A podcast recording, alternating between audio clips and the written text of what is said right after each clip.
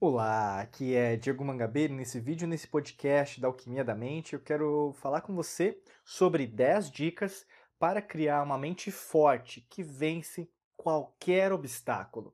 E essa vai ser a parte número 1, um, tá? No próximo podcast, no próximo vídeo, a gente vai fazer a parte número 2. Eu quero falar sobre isso porque ter uma mente forte é o que define, por exemplo, uma pessoa que consegue alcançar aquilo que ela almeja fazer, né? Afinal, o tudo é mente, né? o todo é mente quando a gente pensa até mesmo que está escrito no Caibalion, né, um dos, um dos, livros clássicos aí das práticas herméticas, alquímicas, né, que a gente pensa em relação ao esoterismo. E quando você pensa sobre isso, o outro lado, uma pessoa que não consegue alcançar os resultados, nada na vida, é porque não está o quê? Utilizando o poder mental que ela tem. Por isso que a gente vai fazer e falar sobre essas 10 dicas. Vou começar com a primeira dica agora. A primeira dica é defina suas intenções. Né? Quando a gente pensa sobre intenção, Imagina que dentro da sua vida existem várias coisas acontecendo, existem várias é, prioridades que você está dando para os seus processos. Né? Por exemplo, o quão é importante a sua parte profissional, parte financeira, é, em relação ao seu relacionamento, em relação a você dar valor, por exemplo, à sua família, dar valor ao seu tempo e assim por diante, né? até mesmo o seu corpo. Né? Por exemplo, se você não dá um valor ao seu corpo, ele vai ficar doente. Então alguma coisa tem que ser feita. Um exercício, alimentação, dormir e assim por diante. Quais são suas intenções? Quais são suas prioridades? Se você não coloca isso para trabalhar, às vezes eu falo até para as pessoas, né, os nossos alunos, alunos até da, da Academy em algum curso, que até tem um, um link aqui embaixo do, na, na primeira descrição, sempre falo isso, mas também nos vídeos, podcast, sempre falo se você não tiver uma, as metas escritas, né? Então escreve mesmo à mão, ou mesmo digita e imprime isso e tenha com você fisicamente, sabe? Ao invés de só ter um arquivo lá no computador, aqui no celular, no smartphone ou qualquer outro lugar, tenha isso claro, porque é como se fosse algo real que você pode tocar, sabe? Porque a partir do momento que você tem as suas intenções escritas, você lê isso todos os dias, as suas metas você lê de manhã, ou mesmo à noite, né? ou mesmo os dois, por que não? você começa a repetir esses padrões, caramba, eu quero isso, isso aqui é prioridade para mim, isso não é prioridade. Aí você vai ver que na verdade outras pessoas vão aparecer na sua vida colocando intenções deles ou delas para você para colocar como uma prioridade sua. Mas se você tem tudo muito claro, qual que é a minha intenção, o que eu quero, o que eu não quero, você segue tua, o seu caminho, entendeu? O que acontece muito, você vai poder ajudar às vezes outras pessoas, só que ao invés de você seguir outras agendas, né, até mesmo a gente vai da matrix mental, né, como a gente sempre fala aqui, você segue a sua própria agenda, entendeu? O que às vezes acontece é você não está cocriando, manifestando, materializando nada na tua vida em relação a qualquer área, qualquer é, setor da sua vida, porque você não tem clareza. Se você não tem clareza, tanto faz, entende? Então, assim, escreva suas metas profissionais, pessoais, financeiras, relacionamentos, saúde, tudo, né? Espirituais, por que não? O grande lance é tenha isso por escrito, tá? É quando a gente fala de mente forte, você precisa o quê? Repetir para você mesma, para você mesmo, que aquilo é prioridade. Se é prioridade, então você vai dar muito mais valor àquilo porque ela é real, tá? Segunda dica é tire um tempo para pensar que um tempo a pensar. Caramba, como assim, Diego? Eu penso demais, eu quero parar de pensar. Você pensa em muitas coisas que na verdade são relacionadas ao passado. 90% dos seus pensamentos são relacionados ao passado. E até mesmo estudos que relacionados à neurociência, a gente pensa em relação aos, às áreas, né, os lobos é, cerebrais, né, do córtex cerebral. Muitas das vezes, na verdade, são pensamentos que não são de hoje, não são novos, né? Se não são novos, eles se tratam de condicionamentos, de padrões que na verdade você recebeu ao longo da sua vida.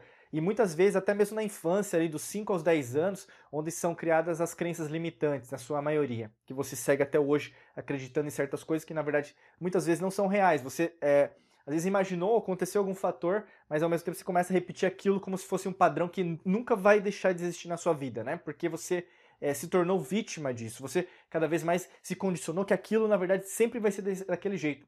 Isso não é bom para você, né? Porque você é, tá hoje no momento presente, está aqui comigo, está me assistindo, me escutando. Como que você quer, na verdade, dar um próximo passo? Então, esse é um momento para pensar. Pensar no o que eu quero hoje. Quais são os meus objetivos hoje, tá? Quando você pensa, você para, né? E parando, você começa a analisar 360 graus tudo a sua vida. Se você não para para pensar, você fica lá como se fosse o piloto automático. Tô no TikTok, YouTube, tô no Spotify, tô em qualquer rede social, e-mail, e tanto faz. Eu não tô nem. É, tô vegetando, sabe? É como se fosse, por exemplo, num aparelho eletrônico, é, aquele estado de stand-by. O que é o estado de stand-by? É o modo de espera. É aquele, por exemplo, você desliga a televisão, ou mesmo algum tablet com o celular, ele não está desligado. Você só desligou a tela, sabe? Ele está ligado. Você vê lá o pontinho vermelho, né? Ou mesmo no celular você liga e depois ele apaga. É assim que muitas vezes você tá. Você não está apagando, desligando, entendeu? Desligar de tudo para pensar, dar uma volta, tal. É isso que às vezes você precisa, até mesmo para você criar essa mente forte. Porque tá tão no automático a tua vida, tá tão no automático que você não está nem pensando sobre o que você está fazendo, tá? Terceira dica é medite. Né? Então, meditação é fundamental. Eu sempre falo isso porque eu pratico meditação todos os dias, sempre falo disso. Eu sou o embaixador aí até de vários institutos dos Estados Unidos. Aqui no, no eu estou gravando aqui no Brasil, mas a gente tem a, toda a nossa é, empresa é global. E quando a gente pensa nessa perspectiva é meditação sempre te ajuda a expandir, a crescer. E se te ajuda a crescer, praticando meditação, você o que? Pratica o seu, a sua consciência. Como assim? Vamos pensar. O seu corpo você pratica numa academia, né, no yoga, no pilates. A sua mente você pratica o quê? Comprando livros, cursos, treinamentos, é, contratando pessoas para te ajudar, mentores, mentoras. A parte espiritual, que é meditação, que não tem a ver é, você acessar apenas outras realidades, dimensões, ou falar com o seu eu superior, seres extraterrestres, né, alienígenas, né, que é, muitas vezes as pessoas chamam assim, mas somos nós em outras realidades e dimensões. Então, assim, a meditação é como se fosse um exercício, é como uma prática esportiva, é como uma leitura, tá? E quando você tem isso em jogo e você coloca e dá valor e pensa nessa nova ótica que eu estou colocando para você agora, você começa a entender que a meditação é mais um exercício que eu tenho que praticar, ao invés de ser, putz, que saco, eu tenho que fazer a meditação, entendeu? Se você não está fazendo academia, se você não está fazendo leitura, é muito difícil você é, meditar. E tudo bem. Esse é o tipo de vida que você quer. Mas esse podcast, esse vídeo, não está propondo um, uma vida mais ou menos, uma mente mais ou menos, uma mente mediana. O título do podcast do vídeo é Mente Forte.